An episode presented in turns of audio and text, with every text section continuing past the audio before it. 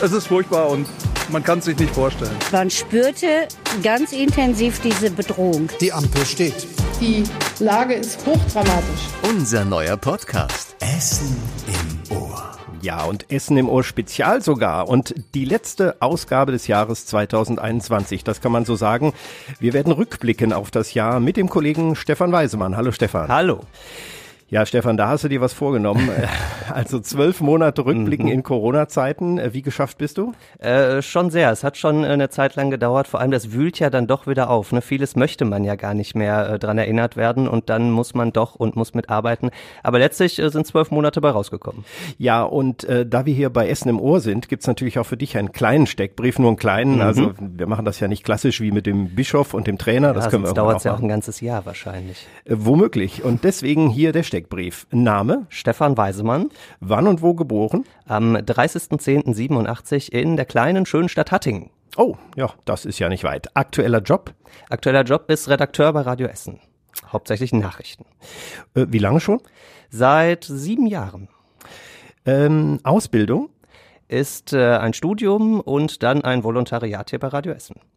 Hobbys? Hobbys, viele Sport, Fußball und Freunde und alles, was man sonst so tun kann. Jetzt kommt eine Rubrik, die ich zum ersten Mal nehme. Augenfarbe?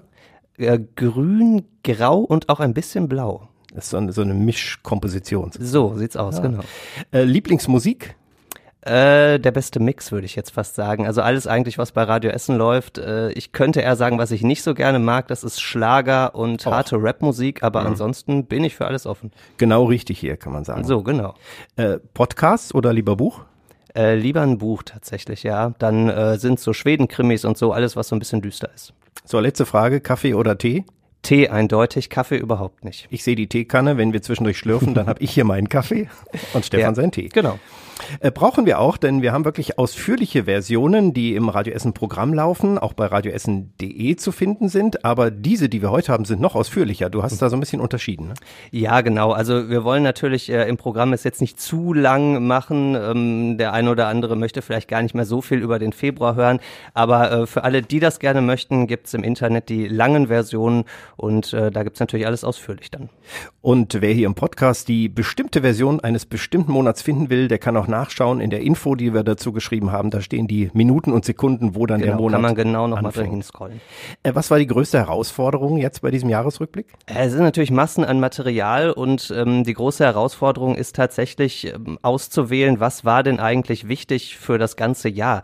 Ähm, wir stehen ja manchmal hier und haben schon Tage, wo wir sagen, wir wissen gar nicht mehr, was wir noch alles erzählen sollen. Wir haben so viele Informationen, die wir bündeln müssen. Und wenn man das dann für ganze Monate und für ein ganzes Jahr machen muss, dann ist das tatsächlich äh, eine ganz schöne Herausforderung gewesen. Bist du auch auf was gestoßen, was du eigentlich schon vergessen hattest und dann gemerkt hast, oh, das war auch dieses Jahr? Ja, natürlich, das ist der Klassiker beim Jahresrückblick, ne, dass man wieder an Dinge erinnert wird und äh, sagt, ach Moment mal, stimmt, das war ja auch noch. Ähm, ja, sind natürlich viele Dinge, an die möchte man gar nicht erinnert werden, an äh, das Impfchaos zum Beispiel Anfang des Jahres, aber auch total schöne Sachen, zum Beispiel ähm, RWE im Pokal, der große Sensationssieg, hatte ich schon wieder gar nicht mehr so wirklich auf dem Schirm und natürlich ganz, ganz tolle Sache. Da werden wir uns gleich in vorarbeiten. Der Pokal kommt Mhm. schon bald, aber noch nicht im Januar und damit beginnen wir. Im Januar ging es gleich los mit unserem Oberbürgermeister, Mhm. allerdings nicht in bester Stimmung, kann man sagen.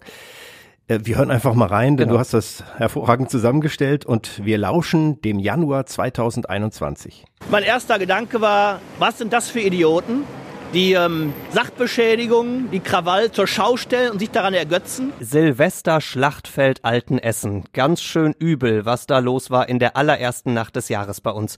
Rund 30 junge Männer zünden am Altenessener Markt Mülleimer an und sprengen sie. Sie machen eine Bushaltestelle und Werbetafeln kaputt. Und das alles filmen sie auch noch und stellen die Videos davon ins Netz. Einige Tage später werden fünf der Randalierer festgenommen, unter anderem in einem Hochhaus in Altenessen. Wir haben auch den Haupttäter, sagt die Polizei damals. Er und einige andere wurden inzwischen auch angeklagt. Der Prozess ist allerdings noch nicht gestartet. Und während die einen noch zerstören, gibt's an anderer Stelle Grund zur Freude. Emilio heißt der allererste neue Essener des Jahres. Das Baby wird in der Neujahrsnacht um kurz nach eins im Elisabeth Krankenhaus in Huttrop geboren und macht Mama sehr stolz. Ich bin überaus glücklich und habe mich noch nie so gut gefühlt wie zuvor. Emilio ist übrigens die Nummer eins in einem Rekordjahr. Das Elisabeth Krankenhaus hat in diesem Jahr rund 3000 Geburten. Das sind so viele wie noch nie. Und so scharf wie selten wird der Lockdown Anfang Januar. Bund und Länder beschließen, dass sich ein Haushalt nur noch mit maximal einem anderen Menschen treffen darf. Die Maßnahmen, die wir heute beschlossen haben, sind einschneidend. Sie sind nicht nur die Fortsetzung dessen, was wir vor Weihnachten getan haben, sondern sie sind angesichts der Lage härter. Unter anderem bleiben alle Schulen zu, die Kitas bieten nur Notbetreuung, das heißt also Küchentisch statt Klasse, Kinderzimmer statt Kita. Und das funktioniert ehrlich gesagt nur so mittel. Tablets für alle zum Beispiel sind an vielen Schulen immer noch ein Traum. An der Gesamtschule Bockmühle in Altendorf ziehen deshalb damals die Lehrer los und werfen ihren Schülern ganz oldschool die Aufgaben in den Briefkasten. Erst Ende Februar machen die Schulen dann nach und nach wieder auf. Die Nerven vieler Eltern sind da schon mehrmals durchgerissen. Riesenrun im Januar auf die ersten Corona-Impfungen. Als erstes können sich die über 80-Jährigen bei uns Termine machen. Viele bitten Söhne, Töchter und Enkel um Hilfe, aber auch die können nicht viel machen, denn die Buchungsseite bricht komplett zusammen. An der Hotline steckt man stundenlang in der Warteschleife. War zu erwarten, sagt der damalige NRW-Ministerpräsident Armin Laschet. Dass, wenn die jetzt alle gleich zum Hörer greifen, es bei jeder Hotline Probleme geben kann. Ist doch logisch. Während die einen also noch um eine Impfung kämpfen, bekommen die anderen sie schon. Die Mitarbeiter in den Krankenhäusern bei uns in Essen sind mit die ersten Impflinge. Und weil das wohl ein echter Segen ist, wird im Hüssenstift in Huttrop auch gleich mal in der Kapelle geimpft. Die Uniklinik in Holsterhausen macht es ein bisschen steriler in einem Labor. Der junge Arzt Steffen Fehn ist einer der ersten. Das war für mich klar, dass ich mich definitiv impfen lassen werde und freue mich, dass es jetzt auch insgesamt für die Pflegekräfte, Ärzte und das ganze Personal in den Kliniken losgeht. An den Kliniken und auch sonst überall ist der Impfstoff anfangs allerdings noch absolute Mangelware, der Ansturm auf jede einzelne Spritze riesig. Einen Ansturm der ganz anderen Art erlebt Anfang Januar das Kapitol in Washington. Hunderte Anhänger des damaligen US-Präsidenten Trump stürmen den Kongress. Er selbst hatte sie kurz vorher mit einer Rede aufgestachelt. Das Ziel verhindern, dass die Politiker den Wahlsieg von Joe Biden bestätigen. Über Stunden randalieren die Menschen im Kapitol, sie schlagen Fenster ein, durchwühlen Akten, fünf Menschen sterben dabei. Und was macht Trump? Der fordert seine Anhänger Stunden später nur sehr halbherzig auf, nach Hause zu gehen, nicht ohne zu sagen, wie sehr er seine Anhänger liebt. We love you. You're very special. But go home and go home in peace. In Sachen Präsidentschaft hat der Sturm auf das Kapitol übrigens keine Folgen. Mitte Januar wird Joe Biden zum 46. Präsidenten der USA vereidigt. This is America's day. This is democracy's day. Ein Tag für Amerika, ein Tag für die Demokratie, meint er und verspricht dann auch noch, dass er alles dafür tun wird, Amerika wieder zu vereinen. Und was war sonst noch so los im Januar? Armin Laschet wird zum CDU-Chef gewählt, allerdings nur für ein paar Monate, wie wir mittlerweile wissen. In Rüttenscheid wird die Zweigartstraße für ein Jahr gesperrt, da werden neue Abwasserrohre verlegt. Am Wieselbach in Kupferdreh wird eine Weltkriegsbombe gesprengt und am Baldeneysee wird eine illegale Corona-Party entdeckt mit dem Fußballer Breel Embolo von Borussia Mönchengladbach. Der flieht über ein Dach und fliegt trotzdem auf. Das war auch eine unglaubliche Geschichte. Ne? Ja, und auch deutschlandweit ähm, beachtet, ne, wie er da übers Dach geflogen ist oder geflohen ist, äh, noch behauptet hat, er hat mit Freunden Basketball geguckt. Ähm, äh, das hat uns tagelang beschäftigt tatsächlich, ja. Fußballer waren in diesem Jahr ja häufiger im Mittelpunkt der Diskussion, aber mhm. dazu kommen wir ja auch noch später im Jahr. Äh, und zum Fußball kommen wir gleich auch. Aber ich habe schon im Januar gemerkt, da tauchen wieder Namen auf, die man eigentlich gar nicht mehr hören wollte, wie Donald Trump. Mhm. Ja, ja. War aber auch ja der letzte Ton von ihm versprochen, zumindest für dieses Jahr. Für dieses Jahr. Wir wissen nicht, nicht, was er da noch so treibt. Aber er hat sich inzwischen ja boostern lassen, wo wir beim Thema im Und wurde dafür ausgebuht, ja geboostert, ausgebootert. ja, äh, bevor wir weitere so schlechte Scherze machen, äh, tatsächlich Fußball, das ist was, äh, wo ich auch gedacht habe, ja, ich habe doch da mehrere Sendungen auch moderiert und großen Spaß gehabt, weil Fußball live im Radio ist eh, eh immer schön mhm. und es durften ja keine Zuschauer ins Stadion, ne? das war ja die Zeit. Das stimmt, gerade ähm, so am Anfang und gerade da war es natürlich ganz besonders ärgerlich, weil wir ja jetzt zu dem großen Highlight quasi des Jahres eigentlich kommen äh, bei RWE zum äh, Sensationspokalsieg und dass da wirklich kein einziger im Stadion sein durfte, das war schon wirklich bitter. Der Februar war damit hoch emotional. Die Sensation! Die Sensation ist da! Finale des DFB-Pokals. Und was das für eine Sensation war. Das kleine Rot-Weiß Essen im Achtelfinale des DFB-Pokals gegen das große Bayer Leverkusen, immerhin Europapokalteilnehmer. RWE kämpft sich in die Verlängerung, da führt Leverkusen erst mit 1 zu 0, aber dann schaffen Simon Engelmann und die anderen noch das rot-weiße Wunder. Wir haben immer an uns äh, geglaubt, äh, haben dann nochmal ein bisschen umgestellt, alles nach vorne geworfen und dann haben wir noch zwei Dinger gemacht. Äh, ja, einfach Wahnsinn. Und der Wahnsinn geht danach vor dem Stadion weiter. Im Stadion durften wegen Corona ja leider keine Zuschauer dabei sein. Deswegen feiern hunderte Fans die Pokalhelden draußen. Einige in Corona-Zeiten zu dicht und ohne Maske, viele andere ganz Corona-konform im Autokorso.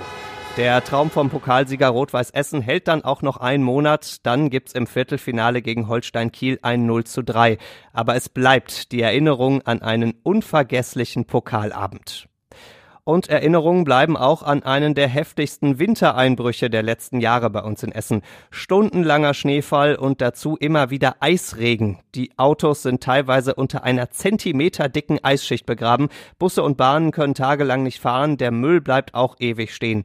Winter Wonderland in den Essener Parks und Wäldern, aber auch ein Winter Chaosland auf den Essener Straßen. Warum werden die Straßen nicht frei gemacht? Ey, für eine Großstadt wie Essen, ja? Ist ein Armutszeugnis, ehrlich. Zusätzlich zum Schnee und Eis prasselt auf den Winterdienst bei uns also mal wieder heftige Kritik ein. Die Entsorgungsbetriebe sagen, wir haben rund um die Uhr gestreut, mehr geht halt nicht.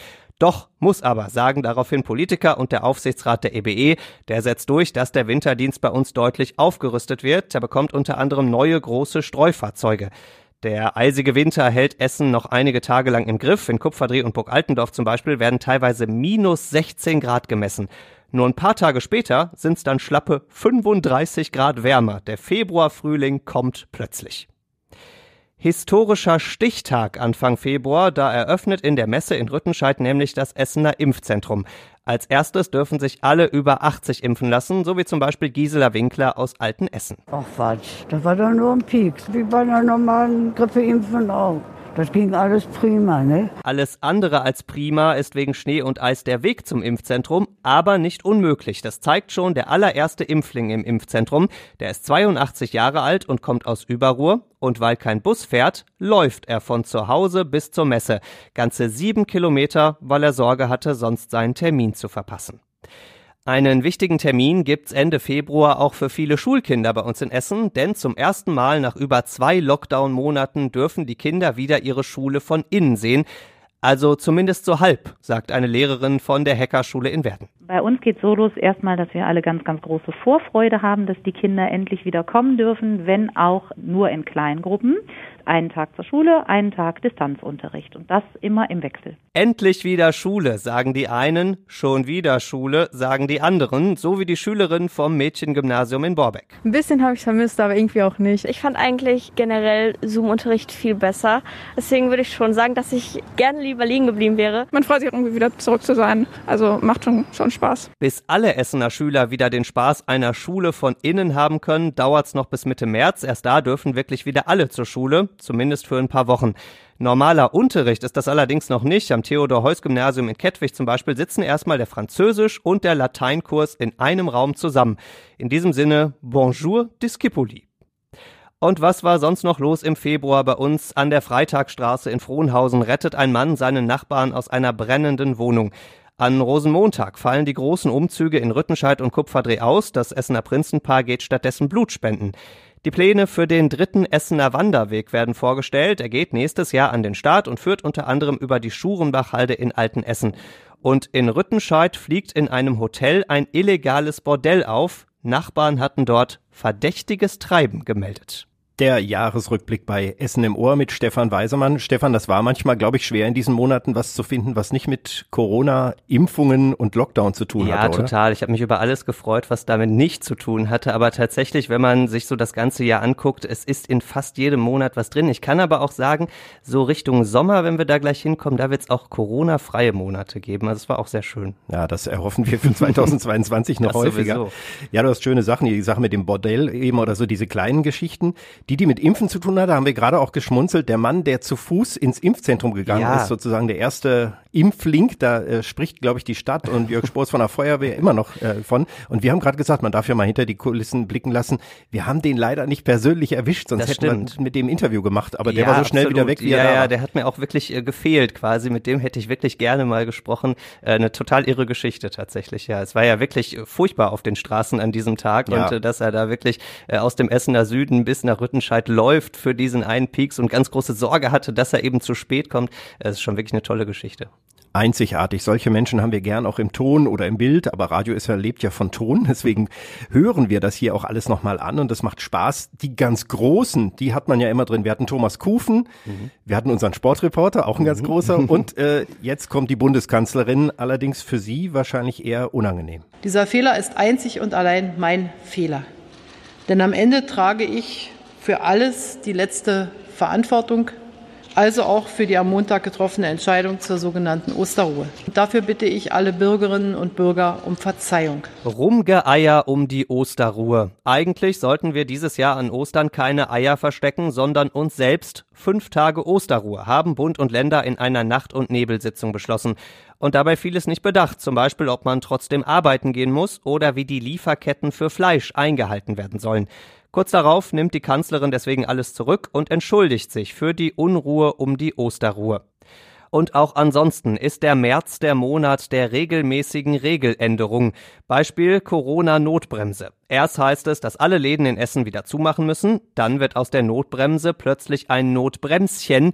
Die Läden dürfen aufbleiben, allerdings nur noch mit Termin und Test. Ganz schön stressig, findet eine Schulladenbesitzerin in Rüttenscheid. Wenn die Kundin dann eine halbe Stunde hat und im Laden ist, äh, dann müssen sie so ein bisschen auf die Uhr gucken, weil, weil dann kommt ja schon die nächste Kundin und das macht das Ganze sehr angespannt. Also es ist kein entspanntes Einkaufen. Und nochmal weniger entspannt, weil ja alle vorher einen Test machen müssen, also erstmal vor den Teststellen anstellen. Muss man auch noch warten, 15 Minuten, ob es negativ oder positiv ist und dann ist der ganze Tag schon vorbei. Ich warte maximal 10 Minuten, sonst hau ich ab hier. Rund zwei Monate lang gehört der Test bei uns in Essen zu jeder Shoppingtour dazu, dann wird die Regel erstmal aus dem Sortiment gestrichen. Große Aufregung gibt's im März um den Impfstoff von AstraZeneca. Bei einigen Geimpften haben sich kurz nach der Impfung Blutgerinnsel im Hirn gebildet. Die Impfungen werden daraufhin gestoppt. Im Impfzentrum in Rüttenscheid fallen kurzfristig tausende Termine aus, vor allem für Lehrer. Die Entscheidung heute ist eine reine Vorsichtsmaßnahme. Ein paar Tage später sagt dann die Europäische Arzneimittelbehörde, der Nutzen der Impfung ist größer als das Risiko, also bitte weiter impfen. Der leitende Arzt im Essener Impfzentrum Stefan Steinmetz ist erst noch unsicher, ob dann überhaupt noch jemand zur AstraZeneca-Impfung kommt, aber er wird überrascht. Alle Lehrer sind da, alle Lehrer sind geimpft und wir haben auch keine vermehrten Diskussionen gehabt. Allerdings gehen die Diskussionen nur ein paar weitere Tage später schon wieder los, denn es tauchen neue Fälle von Blutgerinnseln auf. Deswegen werden von jetzt auf gleich erst keine jüngeren Frauen und dann generell keine Menschen mehr unter 60 mit AstraZeneca geimpft. Nachdem ich das erfahren habe, habe ich noch während der Sitzung unser Impfzentrum angerufen und sofort die Impfung gestoppt. Und kurz darauf heißt es dann Astra für alle. Dann dürfen nämlich alle Essener über 60 einen Termin für die AstraZeneca-Impfung ausmachen. Und noch einen lang ersehnten Termin gibt es im März, den Termin beim Friseur. Die Friseure dürfen nach mehr als zwei Monaten Zwangspause endlich wieder öffnen. Die Lockdown-Locken kommen runter. Ich bin sehr zufrieden damit. Sieht wieder sehr gepflegt aus. Ich kann wieder mich äh, zeigen, sehen lassen. Er ist ein Kilo runter. Der Salonabschnitt K in Kettwig meldet im März zum Beispiel zwei Monate ausgebucht. Bei New Hair in Borbeck kümmert sich die Chefin 14 Stunden am Tag um Terminanfragen und im Haarschneidehäuschen in Altenessen sind alle Mitarbeiter einfach nur erleichtert. Eigentlich ist das heute wie Weihnachten und Ostern zusammen. Und was war sonst noch los im März? An den Essener Schulen gehören Schnelltests jetzt zum Alltag. Die Polizei nimmt den Fall der verschwundenen Bianca Blömecke aus Vogelheim wieder auf. Sie untersucht die alten Spuren mit neuer Technik. An der Hamburger Straße in Frohnhausen entsteht auf dem alten Sportplatz ein ganz neuer Wald. Und das Jugendzentrum Palme 7 in Altenessen bekommt sieben große Palmen. Palme 7, ja. ja. Das sind auch so Meldungen, die dazugehören. Ich glaube, für jeden Nachrichtenredakteur ist es schön, wenn er immer so eine kleine Abschlussmeldung hat oder was Rundes, Buntes zum Schluss. Ja, genau, was Buntes vor allem. Das ist ähm, gerade in solchen Jahren natürlich äh, auch ganz wichtig, da auch mal schöne Dinge zu erzählen, denn die gibt's ja auch immer äh, in unserer Stadt, egal was äh, sonst so um uns rum ist, mit Chaos und Impfen und Corona. Es gibt trotzdem auch immer die schönen kleinen Meldungen und über die freuen wir uns mal ganz besonders. Trotzdem erstaunlich, hätte man vorher gesagt, im März wirst du im Jahresrückblick ein Viertel der Zeit über Friseure reden. ist schon eher ungewöhnlich. Die Erleichterung war ja wirklich groß, sowohl auf den Köpfen äh, als auch in den Köpfen. Also ja. es äh, war schon, schon ein großes Thema auch tatsächlich. Wann endlich machen die Friseure wieder auf? Äh, ja, und viele waren da sehr erleichtert. Das war aber auch ein Chaos. Und ich habe, ich weiß auch nicht, alle Themen beim Friseur, wenn man dann da saß mit meiner Friseurin, das wir haben alles durch, durchgekaut und die unterschiedlichsten Menschen, die da heute noch protestieren, weil sie jetzt immer noch nicht zufrieden sind mit den Regeln. Aber keine Angst, äh, liebe Essen im Ohrlauscher, Stefan Weisemann und ich stehen hier gut frisiert. Inzwischen so. geht das ja auch wieder, sonst passt das mit den Kopfhörern auch gar nicht. und ähm, es sei auch nochmal quer verwiesen auf Essen im Ohr, auf diesen Podcast, den es ja überall, wo es Podcasts gibt, ähm, zu downzuladen gibt. Da gibt es auch den Dr. Stefan Steinmetz, den wir gerade gehört haben und der ganz tolle Interviews gibt, ein ganz toller Mann ist, ein, ein aktiver Mann, der nach seiner aktiven Zeit als Arzt ja diese Impfzentren dann mit anderen Medizinern und für die Kassenärztliche Vereinigung da geleitet, gemanagt hat, Chaos erlebt hat und ähnliches. Das war ein großartiger Podcast, der ist noch zu kriegen, wie viele andere auch bei Essen im Ohr. Und Stefan Steinmetz ist, glaube ich, jetzt aber auch sehr froh, dass er das abgeben durfte und dass das Impfzentrum jetzt zu ist und er diese wahnsinnige Aufgabe dann doch bewältigt hat. Ja, er hat einen großen Haken dran gemacht, aber der Organisator der Stadt und der Feuerwehr, Jörg Spors, ist immer noch da, den haben wir neulich auch hier bei Essen im Ohr gehabt. Der übrigens seit anderthalb Jahren eigentlich keinen Urlaub hat, habe ich letztens gehört, ja. also weil er wirklich einfach dauerhaft arbeiten muss. Der nächste Podcast-Gast, wenn wir schon beim Werbeblock sind, bei Essen im Ohr, ist dann übrigens Peter Renzel. Äh, ich glaube, der hat auch wenig Urlaub gehabt. Das ist ja der Stadtdirektor, der auch Gesundheitsdezernent ist und äh, der zwischendurch sogar auch an der Hotline gesessen hat, um die Kontaktnachverfolgung zu machen selber, weil die Mitarbeiter auch mal frei haben mussten. Das hat er dann auch noch mitgemacht, also auch ein äh, krasser Job im Moment, ja. Und er hat manches Chaos schon miterlebt und manches Durcheinander und ich glaube, da sind wir schon beim Thema April. Da ging es mit Impfen und äh, Chaos und Impfstoffen schon einiges hin und her. Da, da ist kaum noch was anderes, ne? Da hören wir mal rein. Das war inakzeptabel und dafür kann die Stadt äh, sich auch nur entschuldigen. Astra-Andrang am Impfzentrum in Rüttenscheid. An und um Ostern herrscht da das komplette Chaos. Teilweise müssen die Menschen ganze fünf Stunden lang auf ihre Impfung warten. Das größte Problem, fehlende Formulare. Die Menschen bekommen die Formulare nicht zusammen mit ihrem Impftermin, deswegen müssen die im Impfzentrum ausgedruckt und ausgefüllt werden. Dauert eigentlich nur zwei Minuten, aber bei 3000 Impflingen werden diese paar Minuten dann schnell zu zig Stunden. Erst nach mehreren Tagen bekommt die Stadt das Chaos in den Griff. Da werden die Daten dann erst nach der Impfung weiterverarbeitet, sagt der Leiter des Impfzentrums Jörg Sposs. Wir haben Bürokratie abgebaut und ohne Bürokratie äh, funktioniert das jetzt. Außerdem wird das Impfzentrum deutlich vergrößert. In einer weiteren Messehalle werden weitere Impfstraßen aufgebaut. Das Chaos legt sich wieder und fängt dafür in den Arztpraxen an, denn auch die dürfen seit April impfen. Es gibt sofort einen Run auf die Termine, sagt ein Hausarzt aus Altenessen. Die Telefone in den Praxen stehen nicht mehr still. Allerdings haben alle dasselbe Problem. Es gibt nicht genug Impfstoff. In einer Hausarztpraxis in Steele stehen am Anfang 150 Patienten auf der Impfliste. Die Praxis bekommt aber gerade mal 20 Dosen. Umso glücklicher sind die, die eine von denen ergattern können. Ich hätte alle Impfstoffe genommen, die es auf der Welt gibt. Kein Impfstoff äh, kann so schlecht sein wie Corona. Nach und nach bekommen die Ärzte zwar mehr Impfstoff, so wirklich Entspannung an der Impffront gibt's dann allerdings erst im Frühsommer. Stille Nacht, verbotene Nacht heißt es Ende April bei uns in Essen. Da gibt es nämlich zum allerersten Mal bei uns eine Ausgangssperre. Bis Mitternacht darf man zumindest noch alleine spazieren gehen. Von 0 bis 5 Uhr müssen dann alle zu Hause bleiben. Auf den Straßen ist dann eigentlich nur noch die Polizei unterwegs. Die muss noch ein paar wenige auf die Ausgangssperre hinweisen. Größere Verstöße gibt's allerdings nicht. Und das, obwohl viele Essener die Sperre nicht so wirklich sinnvoll finden. Ich halte davon gar nichts. Sinnvoll finde ich, dass wir den Scheiß vielleicht endlich mal eingedämmt kriegen. Ja, wir wollen ja alle, dass das schnell wieder besser wird. Und wenn es das sein sollte oder das helfen könnte, dann sollten wir das alle machen. Zur Ausgangssperre kommt dann auch noch ein regelrechtes Regelwirrwarr. Inzidenz von 150 bedeutet, dass die Läden wieder dicht machen müssen Essen 165, dass die Schulen zubleiben.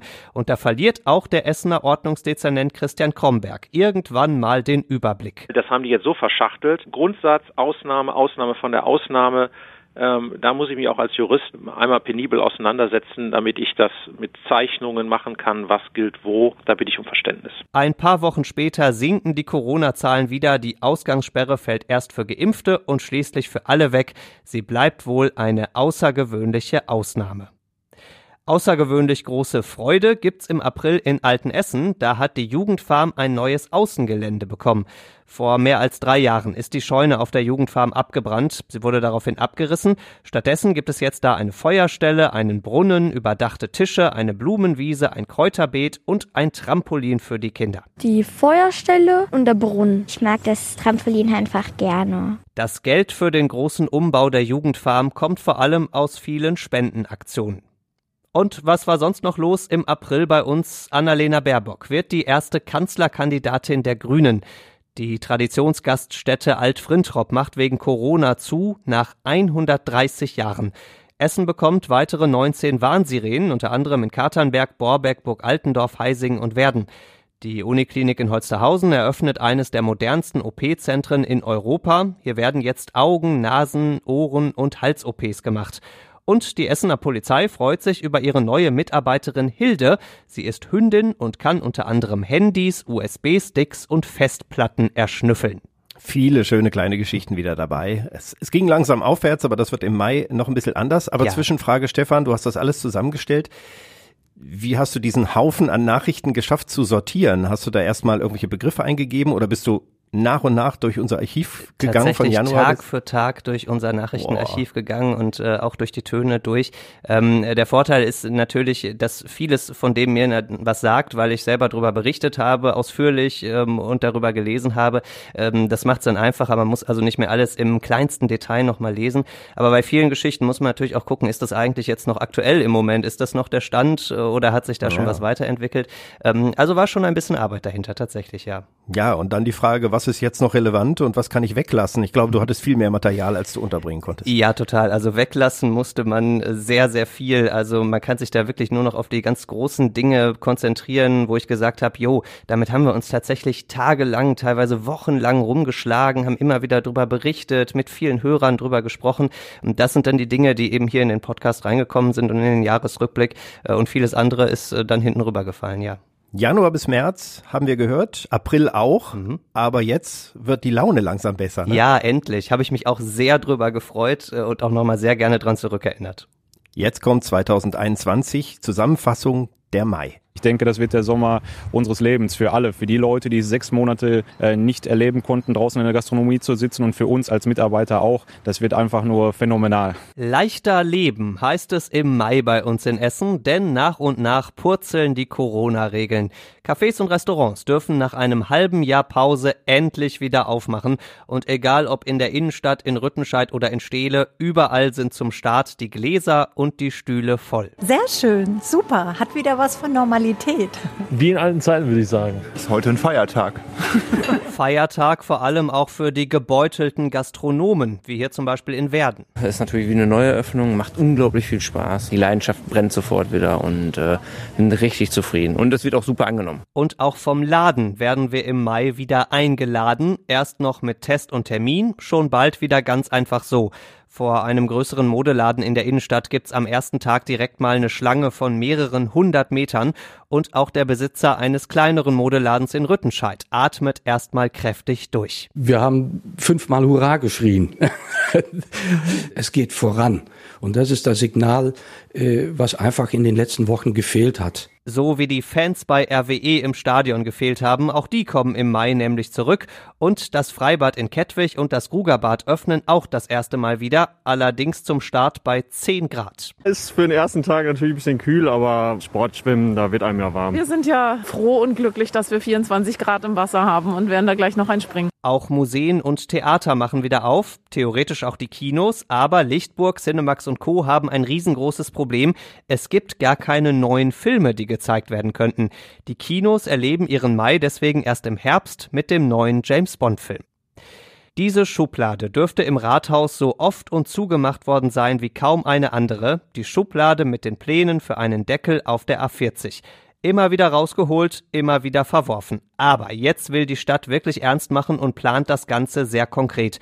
Zwischen Frohnhausen und Holsterhausen soll die A40 in einem Tunnel verschwinden, obendrauf ein großes Wohngebiet mit Parks entstehen. NRW-SPD-Chef Thomas Kutschaty aus Borbeck gefällt das. Wir zerschneiden mit dieser Autobahn äh, unsere Stadt und so ein Deckel wäre natürlich eine geniale Lösung. Und Kutschaty könnte sich für diese geniale Lösung bald auch sehr stark einsetzen, denn die SPD schickt den Borbecker als Ministerpräsidentenkandidaten bei der Wahl im nächsten Jahr ins Rennen. Auch da würde Kutschaty dann gerne einen Deckel drauf machen. Auch wenn dir das wahrscheinlich völlig egal ist, du hast Hausverbot. Mit diesen Sätzen bringt es der kleine Heisinger SV im Mai deutschlandweit in die Schlagzeilen. Sein Vorsitzender meint damit Ex-Nationaltorwart Jens Lehmann, der hat in den 70ern mal als Jugendspieler in Heisingen angefangen. Im Mai hat er einen TV-Experten rassistisch beleidigt. Sein Verhalten ist beschämend, sagt der Vorsitzende vom Heisinger SV damals. Kurz darauf nimmt er das Hausverbot gegen Lehmann aber wieder zurück, nach viel Kritik, auch unter der Gürtellinie. Und was war sonst noch los im Mai? An den Essener Grundschulen werden Lolli-Tests eingeführt. Also Lolli lutschen statt Nasepopeln ab jetzt. Die Handballer vom Tusem steigen nach nur einem Jahr wieder aus der ersten Liga ab. Der Umbau der ehemaligen Hauptschule Behrendelle in Frohnhausen ist fertig. Die ersten Menschen ziehen in die neuen Wohnungen ein. Die Pläne für das ehemalige Kaufhofhaus am Willy-Brandt-Platz stehen fest. Oben entstehen Büros, unten unter anderem ein Supermarkt und in Heidhausen brechen fünf Kühe aus, eine läuft kilometerweit bis nach Werden. Ja, da haben wir wieder jemand, der lange wandert, hatten wir mhm. vorhin schon. Das ist der Jahresrückblick für Mai gewesen. Äh, viele spannende Dinge, manche, die bundesweit äh, Furore machen, das haben wir ja auch immer wieder dabei. Ähm, da war ja jetzt gefühlt ein bisschen Optimismus dabei, aber wir haben uns gerade darüber unterhalten, äh, trotzdem auch in diesem Monat wurden Regeln, Verordnungen und äh, Impfregeln, äh, wer wann geimpft werden kann und so weiter, äh, stündlich ja, das geändert. war im Rückblick auf dieses Jahr wirklich Wahnsinn. Es ist wirklich teilweise stündlich, täglich, äh, monatlich wurden da die Dinge geändert. Mal durfte man äh, nur mit Test und Termin, wie wir es jetzt gehört haben, in den Laden rein, dann wieder ganz normal, dann nur noch geimpft, genesen, getestet, mittlerweile nur noch geimpft, genesen gewesen. Also es hat sich wirklich ständig geändert und ähm, das ist natürlich auch für uns schwierig, immer den Überblick zu behalten. Wir wollen euch natürlich auch immer die aktuellsten Regeln liefern, also das, was ihr dürft und was ihr nicht dürft. Ähm, das ist ja ganz wichtig, aber äh, da müssen selbst wir manchmal nochmal genauer in irgendwelche Verordnungen reingucken, die teilweise sehr, sehr lang sind äh, und sehr schwierig zu lesen, um da wirklich klar zu machen, was darf man jetzt eigentlich noch und was nicht. Hand aufs Herz, äh, du hast auch nicht alles verstanden, Nein. oder? Also wenn ich in diese Verordnung gucke, oder?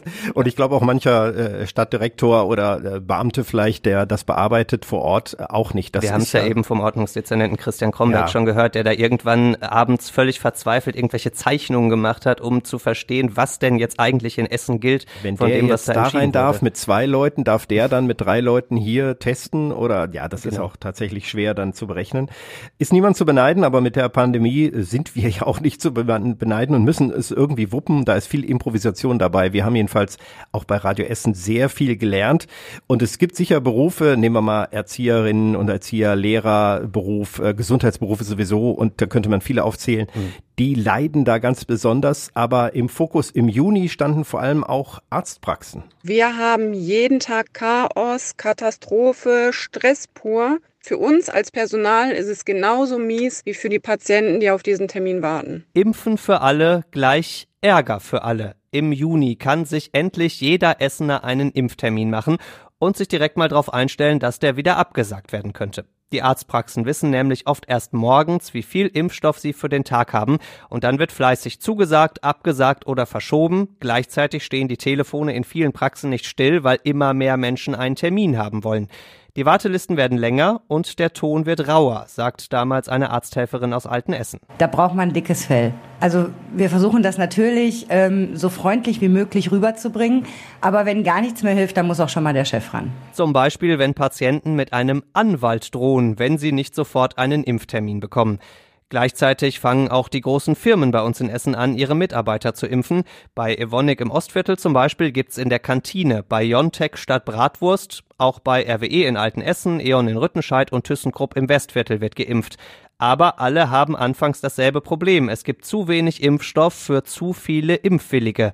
Anfangs bekommen die Betriebsärzte gerade mal ein paar hundert Dosen pro Woche. Nur ein paar Wochen später dann ein völlig anderes Bild. Zu viel Impfstoff für zu wenige Impfwillige. Ein Jubel-Juni ist es für alle Fitnessstudio-Freunde. Die Studios machen zum ersten Mal seit Monaten wieder auf. Und das ist auch bitter nötig, sagt die Chefin von Punch Fitness im Nordviertel. Viele haben natürlich auch so ein paar Corona-Funde drauf und möchten auch wieder Gas geben. Also von daher, wir sind da ganz positiv. In einigen Fitnessstudios gibt es seitdem spezielle Luftfilter, damit sich die Viren da nicht so stark verbreiten können.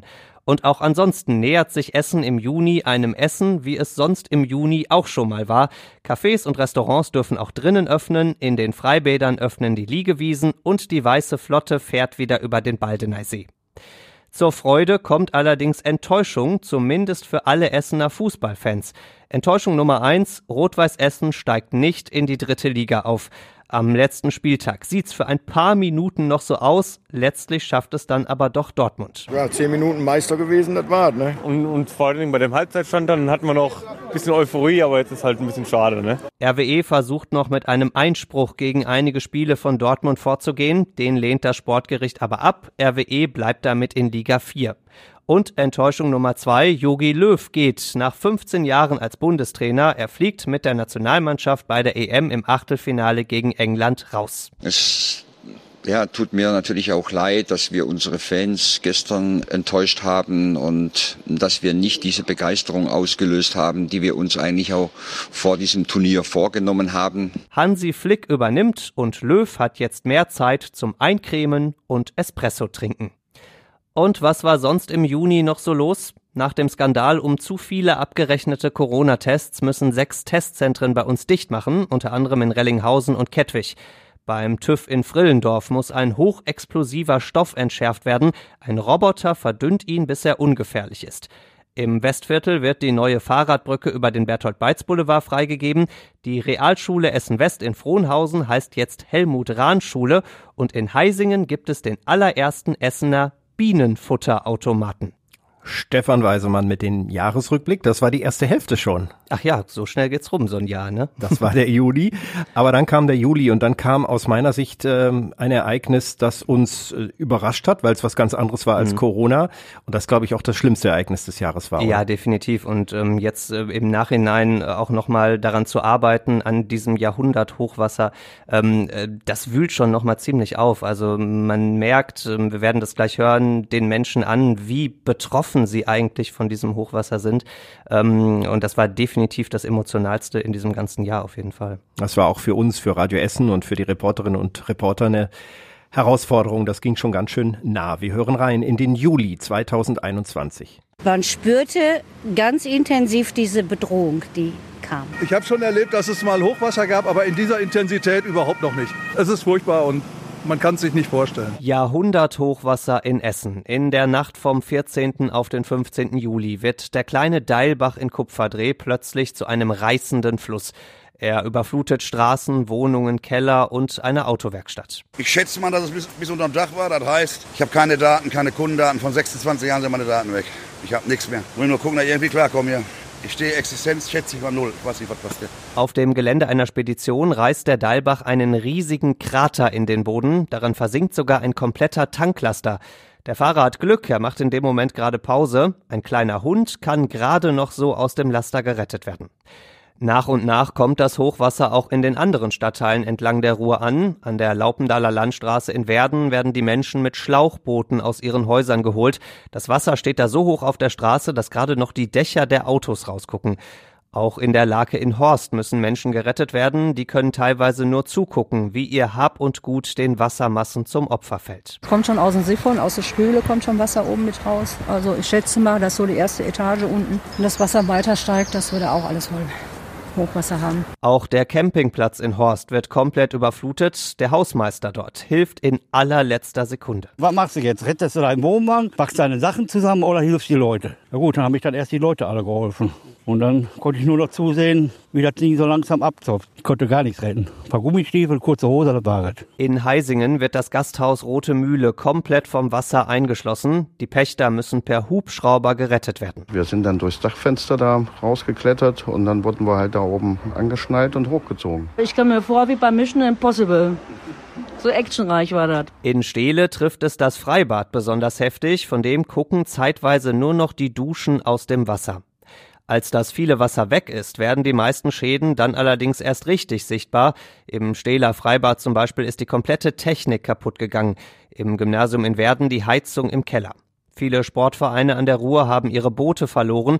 Die Regattastrecke auf dem Baldeneysee ist kaputt, genauso wie das Hockeyfeld vom HTC Kupferdreh. Und auch in Kupferdreh hat das Wasser das komplette Gleisbett der S9 weggespült. Dazu kommen viele Häuser, die erstmal unbewohnbar sind und Keller, aus denen die Menschen die durchnässten Möbel und tonnenweise Schlamm holen müssen. Die Schäden sind gigantisch, die Solidarität beim Aufräumen aber auch. Ich hätte auch nicht damit gerechnet, dass wir hier 50 Helfer auf dem Hof haben, von denen wir 25 Leute nicht mit Namen kennen. Das ist irgendwie in dem Unglück das Schöne, zu sehen, dass Leute füreinander da sind, dass alle gemeinsam anpacken. Das ist ein tolles Gefühl, finde ich. Wir haben äh, ein, ähm, junges Paar hier gehabt, die haben äh, Samstag, fast den ganzen Samstag hier Schlamm geschippt und die haben wir vorher überhaupt nicht gekannt, die kannte uns nicht und das sind meine Helden. Wirklich großartig, was die vielen Hochwasserhelfer bei uns geschafft haben. Und es gibt noch eine gute Nachricht. Bei dem Hochwasser wurde, zumindest bei uns in Essen, niemand verletzt. In anderen Teilen von Nordrhein-Westfalen und Rheinland-Pfalz sieht das leider ganz anders aus. Bei dem Hochwasser sterben mehr als 180 Menschen. Viele von ihnen ertrinken in ihren Kellern oder werden von den Wassermassen mitgerissen. Im Ahrtal in der Eifel werden ganze Orte überschwemmt, Häuser stürzen ganz oder teilweise ein, Straßen, Schienen, Brücken, alles geht kaputt. Bis heute gibt es in einigen Orten kein fließendes Wasser, keinen Strom und kein Gas zum Heizen. Im September beschließt der Bundestag deswegen einen Rekordhilfsfonds. Es gibt insgesamt 30 Milliarden Euro für den Wiederaufbau nach dem Jahrhunderthochwasser. Und was war sonst noch los im Juli? Das Essener Impfzentrum verschickt aus Versehen eine Mail mit den Daten tausender Impflinge. Die Pläne für die neue Gesamtschule Bockmühle in Altendorf werden vorgestellt, mit viel Holz, viel Glas und einem Sportplatz auf dem Dach. In Bifang zündet ein Mann nach einem Familienstreit das Haus an, in dem er selbst wohnt. Die Stadt startet in Altenessen mit Impfungen in den Stadtteilen und in der Innenstadt läuft der große Wasserlauf auf dem Kardinal-Hengsbach-Platz wieder. Der war jahrelang immer wieder kaputt. Das war der Rückblick auf den Monat Juli. Wir kommen zum August und man muss leider sagen, auch dramatisch. Im Juli war es das Hochwasser, im August schauen wir auf die Welt, die wir sonst ja so ein bisschen aus dem Blick geraten bekommen haben, auch durch die ganze Corona-Pandemie. Äh, das war dramatisch in Afghanistan und äh, ja, es schaukelte das, sich so schnell hoch, die Situation. Ja, und wir haben es hier auch tatsächlich unmittelbar mitbekommen, weil wir eben auch Essener hatten, die da in Kabul festgesessen haben und die auch mit uns kommuniziert haben aus Kabul raus. Ähm, und ähm, so haben wir das morgens hier eine Sprachnachricht bekommen, die uns wirklich unfassbar aufgewühlt hat an diesem Morgen, ähm, wenn da jemand darüber spricht, wie sehr er mit Todesangst sich gerade irgendwo versteckt äh, im, im weit entfernten Kabul, ähm, dann hat uns das schon alle sehr betroffen gemacht äh, und das war sehr, sehr einschneidend im August. Es gab einen Bundestagsabgeordneten, wahrscheinlich alle, aber einen, der sich besonders eingesetzt hat, der Matthias Hauer, weil er da auch Kontakte hatte und ähm ja, ich, man muss ja ehrlicherweise sagen, auch jetzt zum Jahresende geht's den Menschen, die dort geblieben sind, die nicht rausgekommen sind, auch nicht besonders gut. Die Taliban haben da übernommen und wie die internationale Politik da reagieren soll, ist auch eine wirklich schwere Genau, Situation. es gibt immer noch keine Lösung. Ne? Also die Menschen, die rausgekommen sind, sind raus, aber eben sehr, sehr viele sind zurückgeblieben, die dort immer noch in, in Angst leben und äh, gerne raus möchten, aber bisher gibt's eben keine Lösung dafür. Aber wir haben gerade von bedrückenden Tönen gehört, die wir ja auch gehört haben. Und damit steigen wir auch ein in den Jahresrückblick des Monats August. Ich sehe jeden Tag die Menschen tot. Hier ist sehr gefährlich. Keiner will hier bleiben, weil alle will leben. Todesangst und Chaos in Afghanistan. Von einem auf den anderen Tag nehmen die radikal-islamischen Taliban das komplette Land ein und von einem auf den anderen Tag wollen und müssen Zehntausende aus Afghanistan fliehen. Die junge Zahnarzthelferin Sonja aus Frohnhausen versteckt sich mit ihrer siebenjährigen Tochter im Haus ihrer Eltern. Da hängt sogar schon ein Zettel an der Tür, dass dort ein deutsches Mädchen lebt und getötet werden muss. Mit Hilfe aus Deutschland schaffen es die beiden zum Flughafen in Kabul und schließlich zurück nach Hause. Hier werden sie von den Kollegen aus der Zahnarztpraxis mit Blumen und sehr vielen Tränen empfangen. Ganz einfach Erleichterung und nur Tränen, Tränen, Tränen. Also es war super schön. Auch einige weitere Essener hängen tagelang in Afghanistan fest. Am Flughafen in Kabul drängen sich die Menschen, Soldaten feuern Warnschüsse in die Luft. Und völlig verzweifelte Menschen hängen sich sogar an startende Flugzeuge, um noch irgendwie rauszukommen. Auch Kais aus Borbeck hart mit seiner Frau, seiner zweijährigen Tochter und seinem gerade einmal 28 Tage alten Sohn dort aus. Wir haben Angst gehabt, kann sein, dass uns noch den Flughafen jemand schießt oder so. Oder kann sein, dass Taliban noch da reinkommt.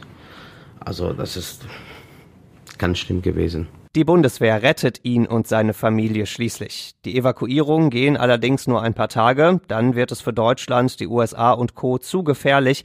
Zehntausende bleiben in Angst in Afghanistan zurück. Deutlich weniger dramatisch, aber trotzdem sehr groß ist Mitte August die Evakuierung in Rüttenscheid. Da werden gleich zwei Bomben gefunden. Ein Baggerfahrer hat sie aus Versehen angestoßen, deswegen müssen sie sofort entschärft werden. Mehr als 9000 Menschen rund um die Rosastraße müssen aus ihren Wohnungen raus und das für eine sehr lange Zeit. Denn erst nachts um halb zwei kann Entschärfer Frank Stommel mit seiner Arbeit anfangen und muss dich dafür mit einer dreifachen Dosis wachhalten. Kaffee, Kaffee, Kaffee. Und da können wir direkt auch nochmal neuen kochen, denn es sollte nicht die letzte große Bombenentschärfung in diesem Jahr gewesen sein. Und damit nehmen wir in Altenessen und Karnap nochmal einen letzten Zug Köttelbecke Aroma. Im August wird in Oberhausen ein neues riesiges Pumpwerk eingeweiht. Es ist das Herzstück des neuen Emscher Abwasserkanals, sagt der Chef der Emscher Genossenschaft. Ich verspreche, dass die Emscher nicht mehr stinken wird. Bis zum Jahresende werden die letzten Umschlüsse getätigt sein, sodass ab dann kein Abwasser mehr in der Emscher oder den Nebenläufen sein wird. An einigen Nebenflüssen, wie dem Borbecker Mühlenbach zum Beispiel, wird auch im nächsten Jahr noch gearbeitet. Aber insgesamt ist das Megaprojekt Emscher Umbau nach 30 Jahren tatsächlich abgeschlossen. Arbeiter und Anwohner können durchatmen. Atemlos sind im August erstmal unsere Essener Olympiahelden nach ihren wirklich unfassbar spannenden Rennen auf der Kanu- und Ruderstrecke in Tokio. Max Rentschmidt wird im Kajak-Vierer Olympiasieger. Es ist einfach unglaublich, äh, dass wir das Rennen gewinnen konnten. Es war unheimlich spannend. Äh, haben schon gemerkt, dass es knapp wird, aber dass es so knapp war, war uns nicht klar und daher sind wir da super happy gerade. Und mindestens genauso happy ist Max Hoff. Der verzichtet extra auf einen Job, um noch einmal bei Olympia mitzufahren. Da fährt er dann im Kajak Zweier gerade mal 0,3 Sekunden hinter dem Boot aus Australien ins Ziel und freut sich trotzdem wahnsinnig über Silber. Genauso wie Jakob Schneider vom Ruderclub am Baldener See, der holt die Medaille mit dem Deutschlandachter.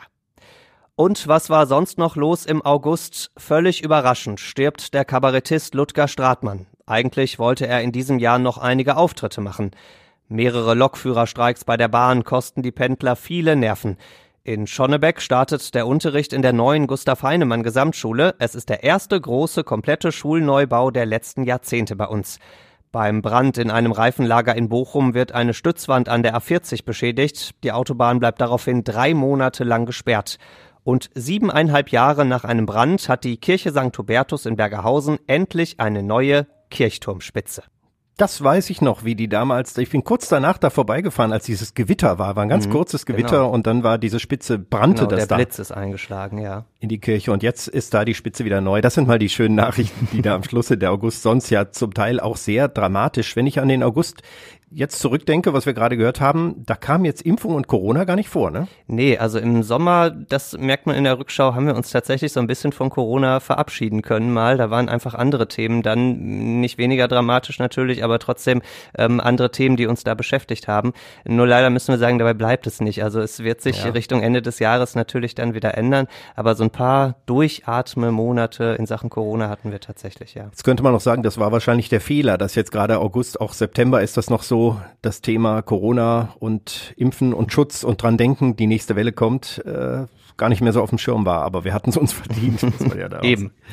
Ja, das war der August. Ja, ich persönlich sehr traurig. Dr. Ludger Stratmann, der so plötzlich gestorben ist. Du hast es auch im Rückblick gehabt. Der ja auch kurz vorher erst noch bei dir im Podcast war, ne? Er war hier bei Essen im Ohr ein paar Wochen vorher und äh, ja, sprach so über sein Alter, dass ihm das auch ein bisschen auf die Nerven geht, dass er ein bisschen tattrig ist, aber sich jetzt freut, dann auch äh, seine, seine wohlverdiente Rente sozusagen auszuleben. Das tut mir sehr, sehr leid und ähm, das muss ich sagen, da war ich auch echt traurig. Zum Glück gab es auch sehr schöne Seiten im August, zum Beispiel die Politiker. Wir hatten das Politiker-Praktikum und die waren ja auch zu Gast und wir hatten dann ja auch mal äh, hier ein Spezial mit Essen im Ohr, wo dann die besten Ausschnitte noch waren. Das war zum Teil sehr lustig, wenn die Kaffee kochen. Oder, oder an den Plattenspieler mussten. Ja, Platten auflegen mussten. Ja, und die Wahl, die wurde ja dann nochmal großes Thema im September und äh, wer die Wahl gewonnen hat, na gut, inzwischen wissen wir es. Das ist eben auch sicher, dass viele Bürgerinnen und Bürger ihr Kreuz bei der SPD gemacht haben, weil sie wollen, dass es einen Wechsel in der Regierung gibt und auch weil sie wollen, dass der nächste Kanzler dieses Landes Olaf Scholz heißt. Sieger Scholz, Loser Laschet. Die SPD gewinnt die Bundestagswahl. Nach einem harten Endspurt zieht sie doch noch an allen anderen vorbei. Die CDU holt so wenige Stimmen wie noch nie. Zwei weitere Sieger gibt es bei dieser Wahl, die Grünen und die FDP. Die beiden Parteien können sich nämlich zusammen aussuchen, ob sie lieber eine Ampel oder eine Jamaika-Koalition haben wollen. Die Ampel macht letztlich das Rennen. Das spannendste Rennen bei uns in Essen gibt's im Wahlkreis im Süden, mittlerweile schon traditionell, da ist es immer sehr eng. Da liegt auch lange die SPD vorne, am Schluss zieht dann aber doch noch CDU-Mann Matthias Hauer vorbei. Mit ein paar hundert Stimmen Vorsprung und mit extrem viel Ruhe. Wir haben gebannt auf äh, die Ergebnisse gewartet und deshalb äh, ja, haben wir da auch sicherlich die ein oder andere auf- und abschwellende Stimmung mitbekommen. Insgesamt sechs Essener sitzen im neuen Bundestag, zweimal SPD, zweimal CDU, einmal Grüne und einmal AfD. Schockstudie im September bei uns in Essen. Die Schulanfänger haben dramatische Defizite. Ein Drittel der Kinder spricht schlechter Deutsch als die Kinder letztes Jahr. Viele sind übergewichtig oder können nicht rückwärts laufen. Woran liegt's? Wahrscheinlich an Corona. Die Kinder waren teilweise monatelang nicht in der Kita, das Training in Sportvereinen ist ausgefallen. Und auch der Sport in der Schule. Der allerdings fällt oft auch aus, weil der Bus nicht kommt. Der Bus nämlich, der die Kinder zur Sporthalle oder ins Schwimmbad bringen soll, wie zum Beispiel an der Bückmannshofschule in Altenessen. Das ist halt doof, wenn der Bus nicht kommt. Man wartet da auf den Bus und dann kommt er einfach nicht. Und noch döver ist, wenn die Eltern dann auch noch unsportliche Ausreden aufgetischt bekommen. Wir werden damit vertröstet, der Bus ist unterwegs, der Bus kommt oder es hat länger gedauert, weil ein Unfall war. Eigentlich soll die Firma Mesenhol aus Leite die Kinder fahren, aber die und auch alle anderen Busfirmen haben ein großes Problem. Es gibt gibt nicht genug Fahrer. Heißt also kein Bus, kein Sport und bisher leider auch keine richtige Lösung. Die gibt's dafür im September endlich für alle, die mit der Bahn unterwegs sind. Fast ein Jahr lang waren die Gleise zwischen Essen und Mülheim teilweise gesperrt, weil auf der A40 genau unter den Bahnbrücken ein Tanklaster abgebrannt ist. Die Brücken mussten daraufhin abgerissen werden. Die Bahn setzt stattdessen zwei weitere Übergangsbrücken ein. Damit können dann seit dem Spätsommer endlich alle Züge im Ruhrgebiet wieder ihre normalen Strecken fahren. Dieser Unfall bewegt im September ganz Essen. Auf der Hans-Böckler-Straße im Westviertel gerät ein 85-jähriger Radfahrer unter einen LKW, vermutlich als er von der Schwanenkampfstraße abbiegen will. Der LKW schleift den Mann mehrere hundert Meter mit, er stirbt noch auf der Straße. Die Stadt reagiert relativ schnell auf diesen Unfall. Unter anderem wird an der Kreuzung eine knallrote Abbiegespur für Radfahrer eingerichtet. Der Radweg wird saniert. Die Diskussion um die Sicherheit von Radfahrern bei uns in Essen bleibt aber weiter. Und was war sonst noch los im September? Das Impfzentrum in Rüttenscheid macht zu. Seit Anfang des Jahres wurden dort 450.000 Menschen geimpft. Bundespräsident Frank-Walter Steinmeier besucht die Gastarbeiterausstellung auf Zollverein. Der neue Wohnturm an der Hüssenallee im Südviertel feiert Richtfest. In dem Turm entstehen über 100 Wohnungen. Der Chemiehändler Brenntag aus Rüttenscheid zieht in den DAX ein. Damit hat Essen jetzt wieder drei Firmen in der ersten deutschen Börsenliga. Und an der Erich-Kästner Gesamtschule in Steele bekommen die Schüler jetzt Skateboardunterricht. Der Trainer sagt, auf die Fresse fliegen und wieder aufstehen, das sollen die Kinder lernen. da hatte ich auch einen Lehrer, der das immer gesagt hat, tatsächlich. Aber ähm, dieser September war viele, mit vielen kleinen Meldungen drin, aber hm nicht so ein, so ein großes Hammerding. Ne? Das war nee, ja, Bundestagswahl war, ja. ne? Die hat uns natürlich viel beschäftigt, aber ansonsten war es tatsächlich fast so ein Monat zum Durchatmen, kann man eigentlich sagen, ja. Mein Gott sei Dank mal nicht so eine Katastrophe wie mhm, Hochwasser genau. oder Afghanistan. Und Corona hatte man auch noch weit rausgeschoben. Mhm. Ähm, Gab es noch Monate, die schwer waren oder hat man so die Unterschiede insgesamt gemerkt? Oder? Ja, es gibt schon Monate, die sehr, sehr voll waren. Natürlich, der Hochwasser-Juli war sehr voll. Alles, wo es eben auch hart wurde mit Corona, mit Impfen und so, da hat man schon wahnsinnig viel zu erzählen. Wir haben ja schon drüber gesprochen, über die vielen Regeländerungen, über das, was öffnet und wieder schließt. Ähm, da gab es dann schon Monate, wo ich wirklich im Nachhinein aussuchen musste. Ähm, und ich glaube, auch niemand hat Lust, nochmal jede einzelne Regeländerung genau jetzt nachvollziehen in diesem Jahr. Ähm, äh, aber es gibt tatsächlich dann volle und eher weniger volle Monate. Der September war so ein Monat, der so ein bisschen ruhiger, entspannter war. Äh, aber im Oktober ging es dann schon wieder los mit äh, einem ja Großereignis eigentlich auch. Äh, das werden wir tatsächlich gleich äh, hören. Wir haben ja vorhin schon drüber gesprochen, über die vielen oder diesmal weniger Bombenentschärfungen als ja, wir das letzte zehn Mal hatten. Stück hatten wir dieses Jahr und in den letzten Jahren davor waren es meistens so 20 oder rund 20. Ähm, von daher, da wird entweder weniger gebaut oder einfach nicht so genau hingeguckt oder nichts gefunden. Ähm, dafür hatten wir aber natürlich äh, in Rüttenscheid gerade schon gehört und eben auch jetzt im Oktober in Stoppenberg dafür zwei richtige Mega-Oschis, kann man sagen. Da hören wir mal rein, wie gefährlich das klang. Unsicherheit, ob das glatt läuft, ne, ob das zu Hause hinterher weg ist, wenn es knallt. Ne? Ja, gemischte Gefühle halt. Ne? Mega-Bombenentschärfung in Stoppenberg. Am Kapitelacker wird im Oktober eine Luftmine entdeckt. Das ist ein richtiger Oschi, drei Meter lang und eine Tonne schwer. Und er sorgt dann auch für die größte Essener Evakuierungsaktion der letzten Jahrzehnte. Rund 40.000 Menschen müssen aus ihren Wohnungen raus oder dürfen sie nicht mehr verlassen. Das größte Problem rundherum sind mehrere Altenheime. Es dauert Stunden, bis die alle geräumt sind. Viele Menschen verbringen den Tag deswegen in einer Schule in Schonnebeck. Wir haben den Zeitvertreib hier mit Kniffel. Mittlerweile sind wir zwei Stunden am Kniffeln. Läuft ganz gut eigentlich. Wir sind gut verpflegt hier. Gibt Kaffee, Getränke, kleine Snacks. Nach Hause können wir ja nicht. Und wenn wir hier bleiben müssen, ist das so. Und die verpflegen uns schon. Erst abends darf dann endlich Bombenentschärfer Frank Stommel an die Luftmine ran. Er dreht alle drei Zünder langsam raus und macht dann eine kontrollierte Sprengung. Die Zünder waren nicht deformiert, nichts, die gingen super raus und äh, ja, das Schlimmste war eigentlich nur verladen, weil wie gesagt, da ist ein, ist ein Mordstrom, das ist ziemlich lang und äh, schwer, aber von der Bezünderung her super. So liebevoll kann vermutlich auch nur ein Bombenentschärfer über eine Bombe sprechen. Und ganz viel Liebe ist auch bei der Moornixe im Spiel. Vor rund 90 Jahren war sie das allererste schnuckelige Ausflugsschiff auf dem Baldeneysee. Beim Jahrhunderthochwasser im Juli wird die Moornixe dann mitgerissen und sinkt vor einem Stauwehr in Mülheim. Besitzer Heinz Hülsmann organisiert im Oktober eine große Rettungsaktion. Mit großen gelben Luftsäcken wird die Moornixe angehoben. Und es zeigt sich, die alte Dame hat ganz schön was abbekommen. Überall hängen Kabel und Metallreste rum. Aber untenrum sieht das Schiff eigentlich noch sehr nach Schiff aus. Das ist meine Hoffnung, dass das wieder flott kriegen, dass der Motor konserviert werden kann, die Aufbauten wieder neu gemacht werden und dass es dann für soziale Projekte auf dem Baldener See fahren kann. Aus der Hoffnung für die Moornixe wird aber leider nix. Ein paar Wochen später ist klar, die Reparatur des Schiffs wäre viel zu teuer. Die Moornixe liegt jetzt auf dem Trockenen. Eine Welle dafür bei der Essener Sparkasse, allerdings eine Schließungswelle, ist ein großer Aufreger im Oktober. Die Sparkasse macht in nächster Zeit nochmal acht Filialen bei uns dicht. Jeder Kunde kommt im Schnitt noch genau einmal pro Jahr persönlich zu uns, sagt die Bank. Das meiste wird mittlerweile eben online gemacht. Aber eben nicht alles. Ich unterhalte mich auch gerne noch mit meinem Bankberater und nicht nur alles online und so unpersönlich. Es gibt immer wieder Termine, die man online einfach nicht mit persönlich vergleichen kann. Vergleichen kann man aber die Banken, denn auch die Commerzbank und die Deutsche Bank machen in diesem Jahr mehrere Filialen bei uns zu. Borbeck zum Beispiel verliert gleich drei Banken. Und die Camilluskirche in Heidhausen verliert im Oktober ihr Kreuz.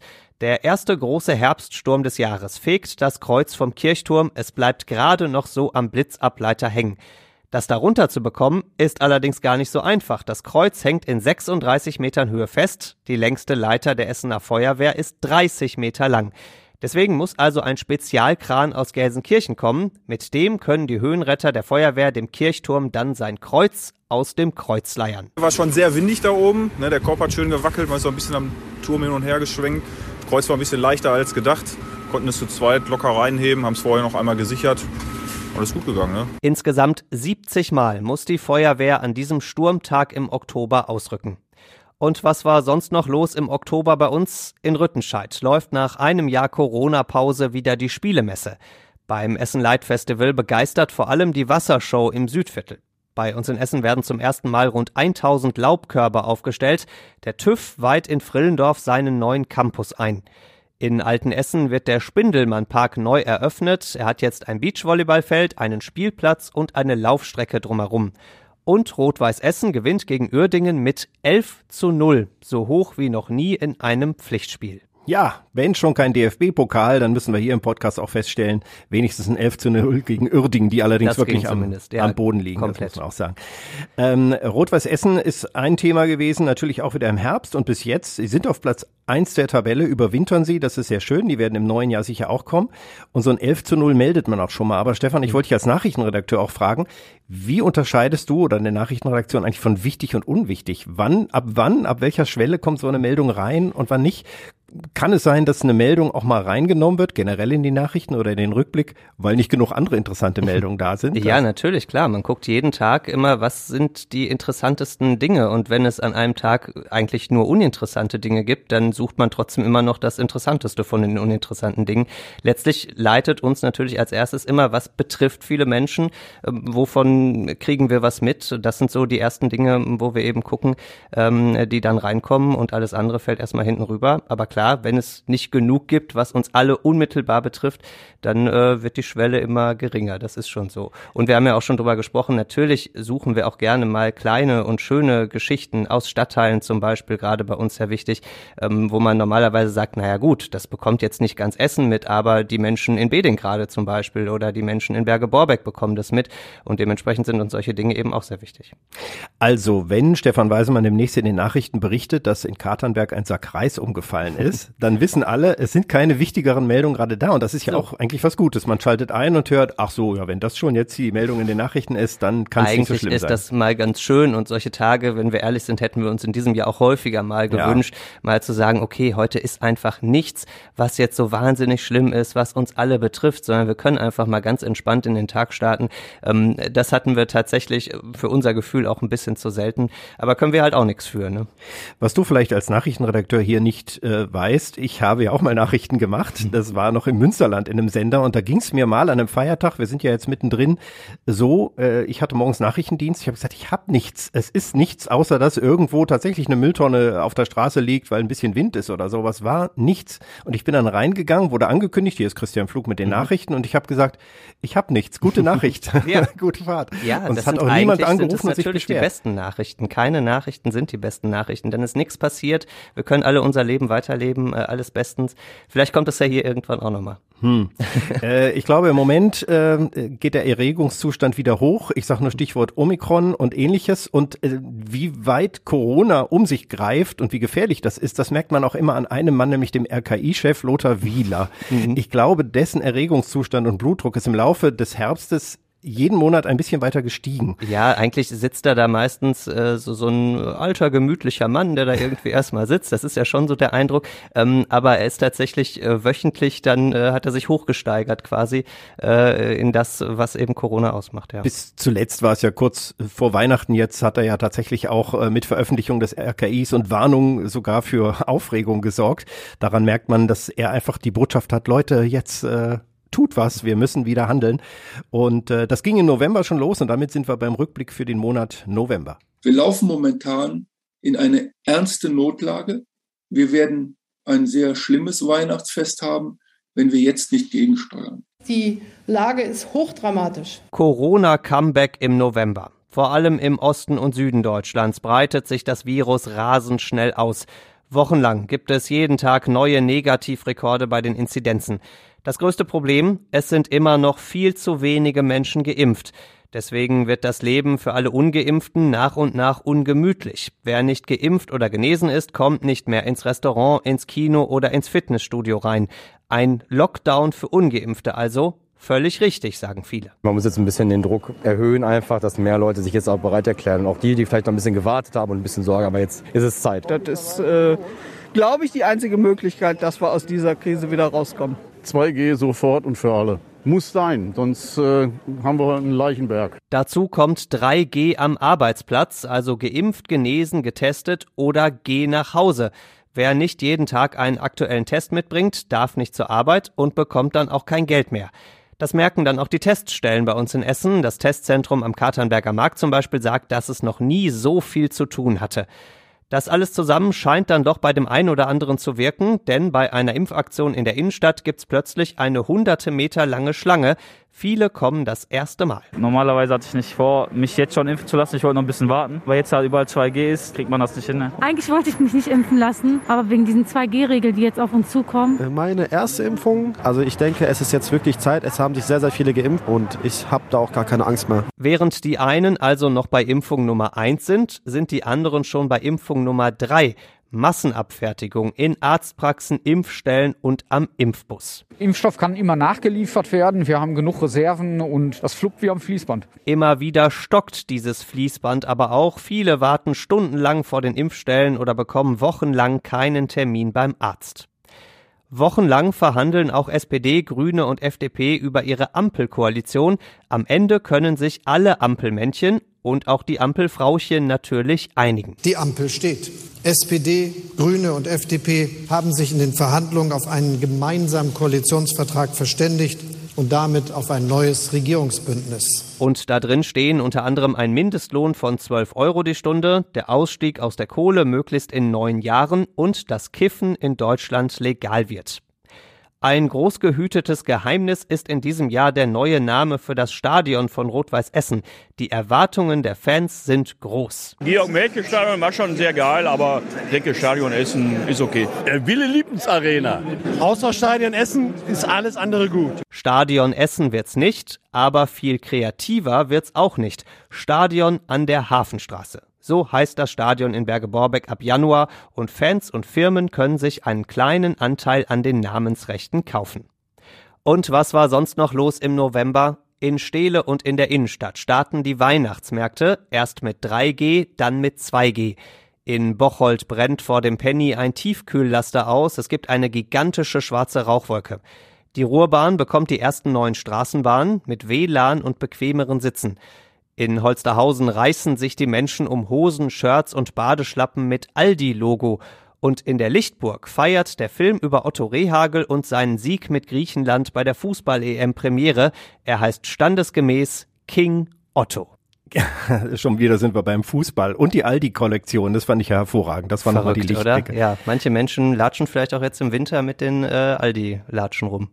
Zur Feier des Tages habe ich mein Radio Essen Shirt angezogen, wie du vielleicht siehst. Und warm genug ist es ja auch äh, der Winter. Aber das ist eine andere Frage. Ist jetzt im Dezember ja auch nicht gekommen. Im Dezember ist aber jemand, äh, ja, kann man schon sagen, Großes gegangen. Ein paar Eindrücke hatten wir ja schon im Laufe dieses Jahresrückblicks. Mhm.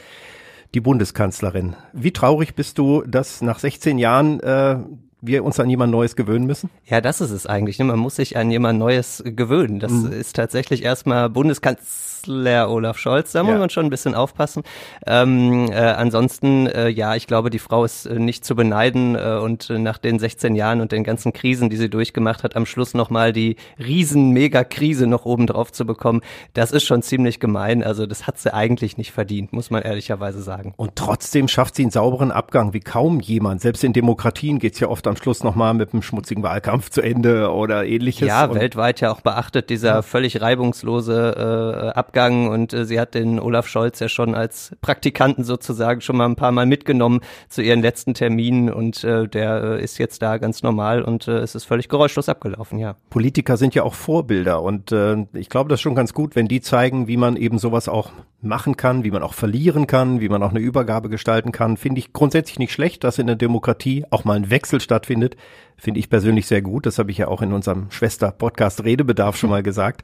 Da diskutieren wir ja öfter über sowas, vor allem die Kollegen Windelschmidt und Stein. So, da haben wir die Werbung auch noch untergebracht. Aber wir waren bei Frau Merkel und im Monat Dezember schon der letzte Monat in diesem Jahresrückblick. Da hören wir mal rein. Ich wünsche Ihnen von Herzen alles Gute bei dieser Arbeit und immer eine glückliche Hand für unser Land. Angela Merkel knibbelt ihr Klingelschild am Kanzleramt ab nach 5860 Tagen. Olaf Scholz übernimmt. Ich schwöre, dass ich meine Kraft dem Wohle des deutschen Volkes widmen und Gerechtigkeit gegen jedermann üben werde. Die erste wichtige Entscheidung von Scholz, er macht den obersten Corona-Kommentierer Karl Lauterbach zu seinem neuen Gesundheitsminister.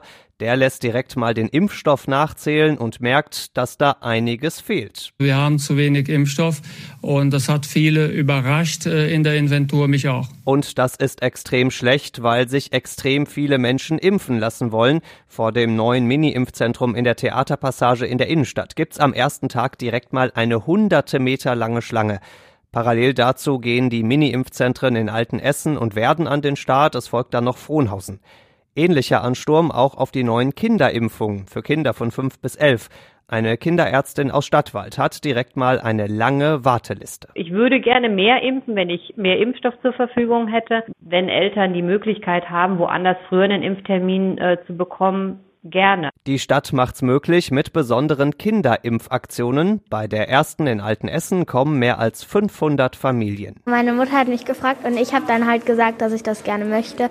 Ich war richtig hartnäckig. Ich wollte mich impfen lassen, aber ich war halt zu jung, aber dann kam so Impfung für kleine Kinder. Und damit beginnt Ende des Jahres der Wettlauf gegen die neue Omikron-Variante. Sie ist doch mal deutlich aggressiver und ansteckender als die bisherigen. Wer nicht dreimal geimpft ist, hat nur wenig Schutz dagegen. Experten gehen davon aus, dass sich schon bald jeden Tag so viele Menschen anstecken werden wie noch nie. Da ist Durchhalten angesagt. Diese Pandemie lehrt uns, so schnell wie erhofft, ist es nicht vorbei. Das zweite Corona-Jahr geht dafür vorbei mit neuen, härteren Corona-Regeln. Und vorbei ist es auch in Bergerhausen. Trauriger Abschied da. Das Kultrestaurant an der zornigen Ameise macht dicht. Erst war monatelang wegen Corona geschlossen, ein paar Tage nach der Wiedereröffnung kam dann das Hochwasser. Der Keller des Restaurants ist komplett vollgelaufen. Das ist zu viel für die Besitzer. Sie geben nach 37 Jahren auf. Es sind sicherlich viele, die hier gerne das machen möchten und weiterführen. Und ich wünsche jedem, der das macht, äh, das Beste. Nur für meine Familie ist jetzt, äh, für uns ist jetzt gut. Zum Abschluss gibt es noch einen Ameisenausverkauf. Antike Lampen, Bilder, Puppen, Spiegel, Geschirr, alles muss raus. Wie es mit der zornigen Ameise jetzt weitergeht, weiß im Moment keiner. Genauso sieht's aus im Haus Sesko in Borbeck. Auch hier ist nach über 40 Jahren jetzt Schluss. Und was war sonst noch los im Dezember bei uns? An der Langenberger Straße in Überruhr öffnet ein neuer Recyclinghof. Die Pläne für die Regattatribüne am Baldeneysee sind da, unter anderem mit viel Grün und einer Tiefgarage. Die Ersatzcontainer für die beiden schiefen Schulen in Schonnebeck sind fertig. Die Stadt will mit Fördergeld 60.000 Tablets für die Schulen kaufen und das Jahr endet so, wie es angefangen hat, mit Verkaufsverbot für Feuerwerk und ohne große Silvesterpartys. Trotzdem, euch allen einen guten Rutsch ins neue Jahr. Das wünschen wir jetzt gemeinsam hier in diesem Podcast. Das Genau. war die Nummer 12 von zwölf Monaten. Kurzer Blick in die Glaskugel. Was werden wir nächstes Jahr berichten? Stefan, du weißt doch, die Nachrichten wissen es doch immer zuerst. Äh, ich hoffe, wir werden berichten über den Aufstieg von Rot-Weiß Essen in die dritte Liga Ja. zum Beispiel. Ich hoffe, wir werden darüber berichten, dass äh, alle Menschen geimpft sind gegen Corona und wir im nächsten Winter gut durch diesen Winter kommen werden, ohne die äh, Epsilon-Variante. Ähm, das hoffe ich auf jeden Fall. Wahrscheinlich geboostert und ein viertes Mal noch und so. Das Ja. wird, wird vermutlich kommen mit Herrn Lauterbach oder wem auch immer. Ja, und wir werden weitermachen, natürlich auch bei Radio Essen für euch mit diesem Podcast mit Essen im Ohr. Selbstverständlich. Ähm, der nächste Gast ist dann Anfang Januar der erste. Das wird so um den 6., 7. Januar dann äh, veröffentlicht sein, da wo ihr die Podcasts immer findet, mit Peter Renzel, dem Stadtdirektor, Gesundheitsdezernenten, dem Mann, der wahrscheinlich auch viel zu erzählen hat aus den letzten zwei Jahren vor allem, aber er ist ja auch schon länger im Dienst und auch äh, sehr unterhaltsam und mitteilsam, wie wir wissen. Da wollen wir mal schauen. Ja, seine Facebook-Seite ist immer ein äh, Quell der äh, neuen Informationen. Ja, da ist sehr viel drin, aber wir werden mal sehen, was wir darüber hinaus noch bei Essen im Ohr rauskitzeln können. Ja, ich schließe mich jetzt an, wünsche auch euch allen, liebe Podcast-Hörerinnen und Hörer, einen guten Rutsch, kommt gut ins neue Jahr, seid nicht verdrossen, sondern wir schauen optimistisch ins neue Jahr. Und dir, Stefan, vielen Dank für diese wahnsinnige Arbeit, alles zusammenzutragen. Sehr gerne. Und guten Rutsch. Guten Tschüss. Rutsch. Essen im Ohr. Der Podcast Talk mit Christian Pflug. Überall da, wo es Podcasts gibt.